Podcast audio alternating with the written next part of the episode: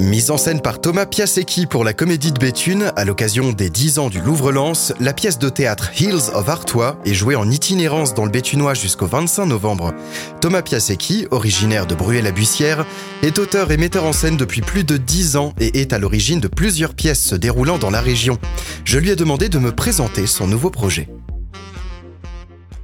Hills of Artois est un road trip entre euh, deux copains d'enfance qui ne se sont pas revus depuis quelques temps, depuis plusieurs années, mais qui se voyaient vraiment tous les jours entre leurs, euh, on va dire, leurs 10 ans et leurs 25 euh, ans. Et les années passant, ils se sont un petit peu perdus de vue, mais on ne sait pas pourquoi au début, ils se retrouvent en gare de pour se revoir. Il y en a un qui est parti de là où ils ont grandi, autour de Bruet, et un un qui est resté, qui est resté dans le, dans le coin, qui habite pas forcément Brueux, mais qui est resté dans le coin. Donc celui qui est resté dans le coin va amener euh, dans différents endroits celui qui est parti, et de ces différents lieux vont naître euh, les souvenirs, les histoires et, et, à et aussi euh, un point de vue sur comment ça a évolué, c'est-à-dire d'être à la fois sur des souvenirs, mais en même temps d'être d'avoir aussi un point de vue sur sur le présent et, et sur le maintenant de ce territoire. Vous êtes vous-même euh, originaire de ce territoire. Qu'est-ce qui vous a poussé à écrire et mettre en scène une pièce euh, sur l'Artois? Que, que vous inspire le territoire sur lequel vous avez grandi? Plusieurs choses. Déjà, c'est euh, au-delà de, de, mon vécu, c'est aussi sur Île Artois, j'ai eu aussi envie d'appuyer sur le point de vue qu'on peut avoir sur, sur ce coin quand on parle de, de bassin minier, quand on parle de Pas-de-Calais, quand on parle d'Artois et tout ça, on le renvoie souvent à quelque chose qui est lié à une misère sociale, à quelque chose qui a existé mais qui n'existe plus, à quelque chose qui, euh, qui est plutôt vers, euh, vers le déclin que vers l'évolution, et puis euh, un rapport politique qui, qui fait un petit peu peur sur le fait de pouvoir voir l'extrême droite prendre de plus en plus de place sur, dans ce coin, qui n'était pas du tout prévu pour eux. il y a 20 ans, on n'aurait pas pu s'imaginer les élections qui ont pu avoir lieu depuis 4-5 ans. Donc euh, ça m'a donné envie justement de, de, parler autrement de ce territoire, c'est-à-dire de pas faire semblant comme s'il n'y avait pas de problème, mais par contre de pas faire comme s'il y avait que ça aussi. Et euh, donc j'ai eu envie de, de, montrer un peu euh, les paysages, c'est-à-dire d'être un peu dans le, le paradoxe de l'enfermement, d'être dans une salle et sur une scène, et en même temps vouloir montrer l'extérieur, ce qui se passe dehors, sur ce coin. Et les deux personnages vont pérégriner entre, euh, entre Lens et, Saint-Paul-sur-Terre-Noise pour s'enfoncer de plus en plus dans une certaine ruralité, mais aussi euh, se retrouver à croiser euh, les villes qui ont évolué vers un vote justement extrême droite et Bruy en particulier.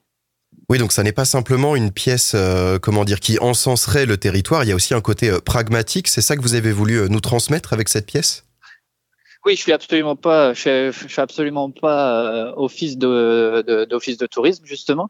Euh, L'idée, c'est de raconter une fiction où euh, deux personnages euh, viennent raconter tout leur parcours, c'est-à-dire de l'enfance à aujourd'hui. Et le fait d'être devenu adulte, d'avoir la quarantaine, c'est aussi avoir un point de vue différent sur ce territoire, sur l'impression qu'ils ont pu en avoir enfant. Le...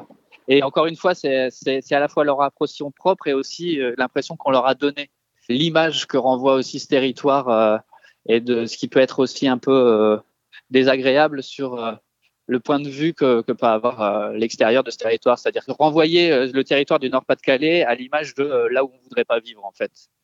Et je trouve que c'est quelque chose d'assez marquant. Je dis, je dis pas qu'il n'y a pas des points qui peuvent être montrés pour dire que c'est pas très joyeux, mais je veux dire, c'est loin d'y avoir que ça.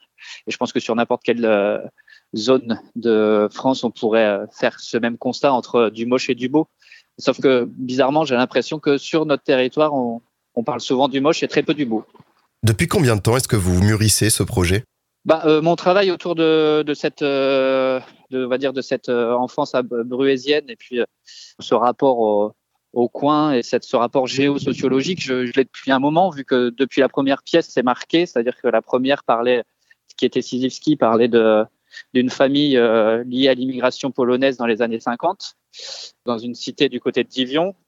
Après, euh, il y a 4-5 ans, à la commune de Béthune, j'ai fait Les Crépuscules, qui était sur une famille de la classe moyenne qui a, brûlé la bussière entre les deux Coupes du Monde de 98 et de 2018. Donc, euh, Il Artois est un peu dans cette logique-là, avec euh, un peu plus on va dire un, un, retour sûr qui est un peu plus marqué, qui est sur une heure et quart et juste deux personnages. Durant les 1h15 que dure la pièce Hills of Artois, seuls deux comédiens évoluent sur scène. Ils sont toutefois soutenus par la mise en scène à grand renfort de vidéo et de musique. Thomas Piasecki, auteur et metteur en scène de la pièce, explicite sa démarche. Comme euh, Hills of Artois était une commande passée euh, pour les 10 ans du Louvre-Lens euh, à la Comédie de Béthune, euh, la Comédie de Béthune a voulu aussi faire de ce spectacle un spectacle itinérant, c'est-à-dire un spectacle assez léger.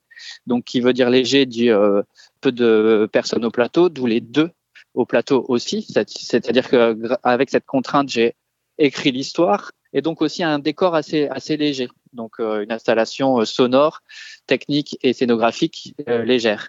À partir de ces contraintes-là, je, je, me suis dit que, étant donné qu'il n'allait pas y avoir un énorme décor et que je voulais qu'il bouge, cette idée de mouvement, bah forcément la vidéo est venue comme l'idée qui pouvait me faire voyager les personnages et faire changer d'endroit les personnages. C'est-à-dire que grâce à la vidéo, forcément, on peut passer d'un lieu à un autre assez facilement sans créer de mouvement de plateau.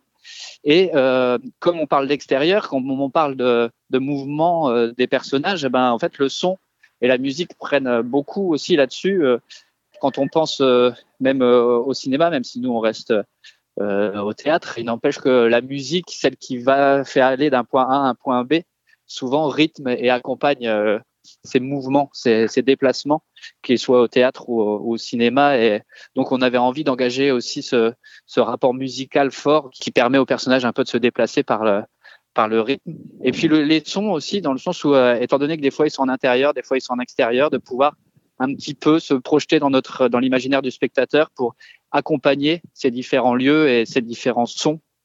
L'idée, c'est de partir dans des ailleurs et de entre le spectateur et le plateau que tout ça, euh, on a envie de se mentir les uns aux autres, mais le mieux possible pour y croire. Quoi.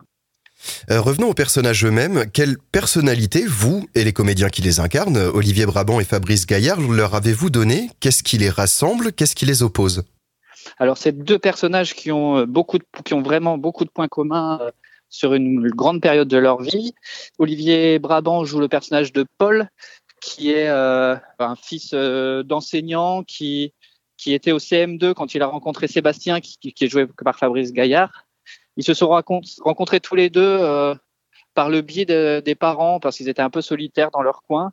Et dès le moment où ils ont été réunis, ils ont ils ont développé énormément de points communs, que ce soit du, du tour à vélo à au groupe de musique, au film à aller voir au cinéma. Ils ont vraiment commencé à partager de plus en plus de choses et les années avançant, ils ont eu de plus en plus de liberté qu'ils ont partagé ensemble aussi. Tous ces points communs-là ont, créé quand même deux, personnages euh, amicalement proches, mais qui, euh, à un moment de leur vie, euh, ont été séparés par, par leur choix. Hein. C'est pas du tout des événements extérieurs qui ont fait qu'ils ont ils sont plus vus. C'est la vie qui a fait qu'ils ont commencé à de moins en moins se voir. Le spectacle et ce, ce moment de rendez-vous où Paul, qui est parti quelque part, on ne sait pas où, quelque part en France, il y a des années et des années. Retrouve euh, Sébastien euh, sur le parvis de la gare de Lens pour démarrer cette, euh, cette rencontre de deux amis qui ne, se sont pas vus depuis dix ans.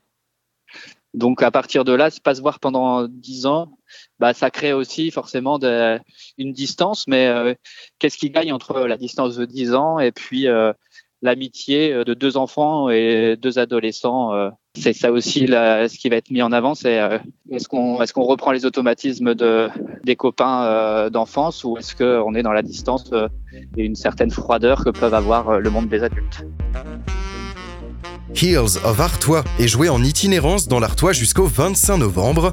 L'entrée vous coûtera 5 euros. Retrouvez toutes les dates et réservez vos places sur le site internet comédiedebethune.org. Ce reportage a été réalisé par Banquise FM. Interview Vincent Frémaux, réalisation Jean-Baptiste Cotteret. Une émission proposée dans le cadre des productions coopératives des radios associatives du nord de la France. Une coopération qui a reçu le soutien de la région Hauts-de-France.